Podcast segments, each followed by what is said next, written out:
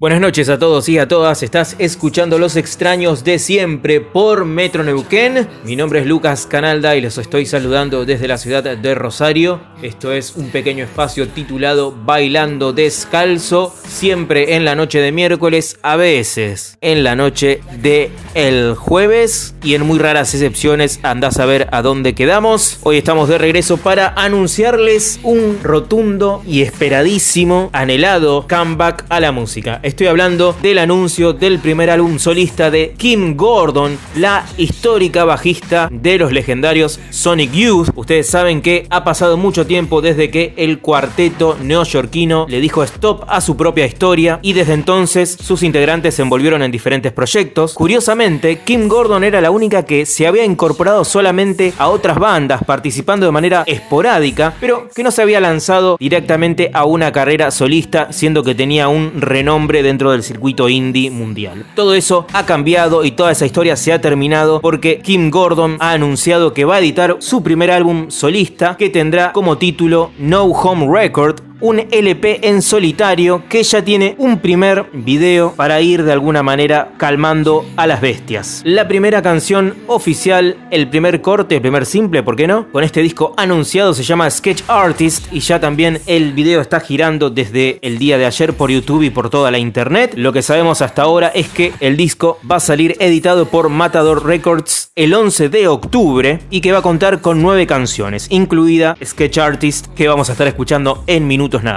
El anuncio de este primer disco solista, que repito se llama No Home Record, llega después de la reciente inauguración de la exhibición de Kim Gordon en el Museo de Arte Contemporáneo de Dublín. Las novedades que podemos esperar por lo pronto de Kim, más allá de las muestras que va desarrollando por diferentes partes del mundo. Ustedes saben que además de su talento para la música, Kim desde hace tiempo que incursiona en el arte contemporáneo, en la pintura, también ha tenido alguna que otra participación en el cine, por supuesto. De alguna manera va viviendo de a poco, de muestra en muestra, de obra en obra y también trabajando ahora en un disco solista, en nueva música. Desde hace cinco años está viviendo en la ciudad de Los Ángeles. Atención con eso, porque luego de pasar absolutamente décadas y décadas en la capital del mundo. Estoy hablando de Nueva York. Saben que los Sonic Youth son de alguna manera un sinónimo de la vanguardia artística de la Gran Manzana. Pero luego de que se terminara la banda, luego de que se terminase ese matrimonio de años con Thurston Moore, Tim Gordon se reubicó en Los Ángeles, California y de alguna manera este disco nuevo está un poquito inspirado en su vida en Los Ángeles. Por lo pronto, mientras matamos la ansiedad, escuchemos el primer corte de No Home Record o al menos el primer corte desde que fue anunciado este inminente debut solista. Recuerdo que entonces se va a estar editando a través de Matador Records. Lo bueno de esta época es que no tenemos que esperar a que alguien se digne a editarlo en la República Argentina. Generalmente lo hace Ultra Pop, pero gracias a la era del streaming, el 11 de octubre también vamos a poder estar disfrutando en ese mismísimo momento, o también de la piratería, por supuesto, de el primer disco oficial de Kim Gordon como solista.